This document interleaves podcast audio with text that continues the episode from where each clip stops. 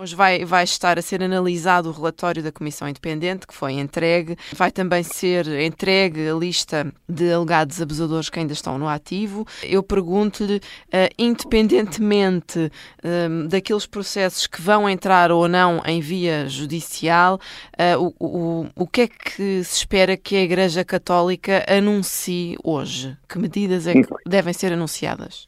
Esta reunião já está a decorrer, começou de manhã com a presença da, da Comissão Independente, eu acho que isso já é muito importante, porque pode haver muitas questões eh, que sejam esclarecidas só por este, nesse diálogo, eh, e depois, à tarde, eh, de facto, espera-se que os bispos possam, no seu conjunto, organizar as suas decisões. Curiosamente, o Papa Francisco, para este mês de maio, de março, peço desculpa, para este mês de março, a sua intenção que propõe à Igreja Católica é exatamente acerca das vítimas, dos que sofreram o mal cometido por parte dos membros da comunidade eclesial. Para que a Igreja seja lugar de, de resposta uh, concreta às suas dores e aos sofrimentos e também de prevenção para que tal não possa, possa não não, não se repetir. Ehm, entretanto, eh, há também uma carta que os bispos receberam. Ontem, ehm, sim.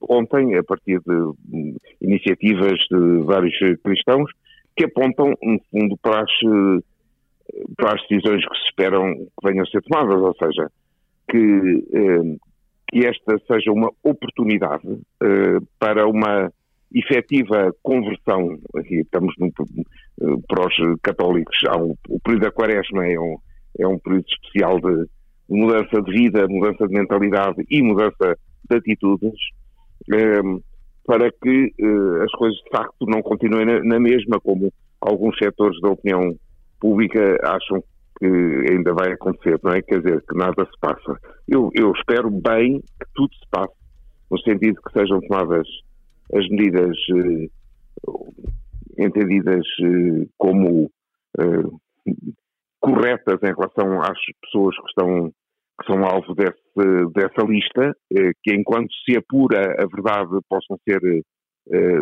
retiradas do seu munus, os que estão em vida ativa, de vida pastoral ativa, que, que as um, que a investigação seja tão célere quanto possível e, e objetiva e completa, e que depois decorra, no que diz respeito às questões do, canónicas e às questões do direito civil, as coisas uh, têm o seu, os seus trâmites e, portanto, uh, que nós façamos tudo para que, para que nada fique oculto e, e nos tornemos, afinal, cúmplices desta, desta situação e, e é, vou, vou pegar... as vítimas, sim, sim. que eu estou a deixar para último, mas de facto são os, o, o centro da nossa atenção, sejam efetivamente uh, acompanhadas sob, ponto de vista, sob todos os pontos de vista um, e, um, e isso eu creio que não vai ser, que é a parte mais difícil, digamos, de encontrar entre nós uma rede competente uh, sob o ponto de vista psicológico, mesmo psiquiátrico. Um, ehm, contamos com algumas pessoas, obviamente, mas uh, e que outras possam ainda um, ehm, neste que não foram um, ehm, não tiveram voz naquele movimento de dar voz ao silêncio, que tenham ainda a possibilidade de manifestar a sua a sua a sua dor e partilhar a sua experiência um, com quem as possa ouvir de uma forma, um, de uma forma competente. Uh, uh, vou, vou, vou puxar um pouco atrás aqui na nossa conversa. Falou de quem oculta. Para o favor. Já questionámos várias vezes alguns membros da Igreja, precisamente uh, sobre uh, que medidas é que devem ser tomadas uh, relativamente a quem oculta, porque apesar de, enfim, ah, não, não, se tratar, não se, tra não se tratarem de, de, abusadores, não é? Mas como dizia, sim, sim. acabam por ser cúmplices de um crime, cúmplices, como se fosse cúmplices de um absolutamente. crime. Um, absolutamente. O que, é, o, o que é que se deve fazer a essas pessoas? Devem se afastar temporariamente, definitivamente? Qual é que é, qual é que é a medida que deve ser aplicada a uma pessoa que é cúmplice de um crime destes? A, a, a situação que tem sido no, no, tomar, que tem sido adotada nas outras eh, circunstâncias, por exemplo, em relação a bispos que na sua diocese foram objetivamente ocultadores, é de facto o pedirem a saída e eles concedida quase de imediato. É? Portanto, eu creio que uh, o afastamento é, uh, é, é o mínimo, não é? É o mínimo. Acredita que hum, esta, toda esta situação hum, pode afastar uh, os fiéis da, da Igreja? Não da sua eu fé, acredito. não da sua fé. É. Acredito que da fé sim, sim. talvez não, mas da, da, Igreja a nível, não é? Fisicamente, na participação pois. que têm é assim, tudo depende de como é que a Igreja consegue lidar com esta situação de crise. De facto, se dá mostras evidentes de uma mudança de atitude e de purificação uh, da sua estrutura, eu creio que é, é, até uma possibilidade de as pessoas se sentirem mais confiantes e uh, pela credibilidade que a Igreja possa ganhar neste processo. Se não, sim, isso, é, isso será irremediável. Noutros países, eh, eh, nomeadamente na Áustria, se não estou em erro, quando, quando, aconteceu situações, quando aconteceram situações semelhantes, uh, houve inclusivamente a hipótese de indemnizar as vítimas e houve mesmo bispos que uh, venderam bens das dioceses para, para poderem indemnizar esse, uh, as vítimas. Acredita que essa pode ser uma, uma das medidas que, que vão ser tomadas hoje ou no futuro, eventualmente? Eventualmente, eu diria Boston, eu acho que foi a diocese mais exemplar a esse propósito.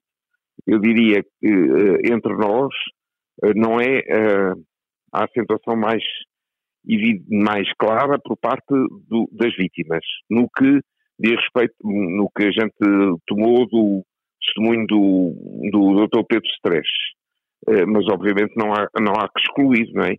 A ideia, como o Nuno Caiado dizia ontem, acho eu, uh, alguma, suponho que é sete margens, mas não tenho certeza, uh, não tenho certeza. Foi uh, sete margens, sim, sim, sim. Sim, dizia que não pode, é nunca ser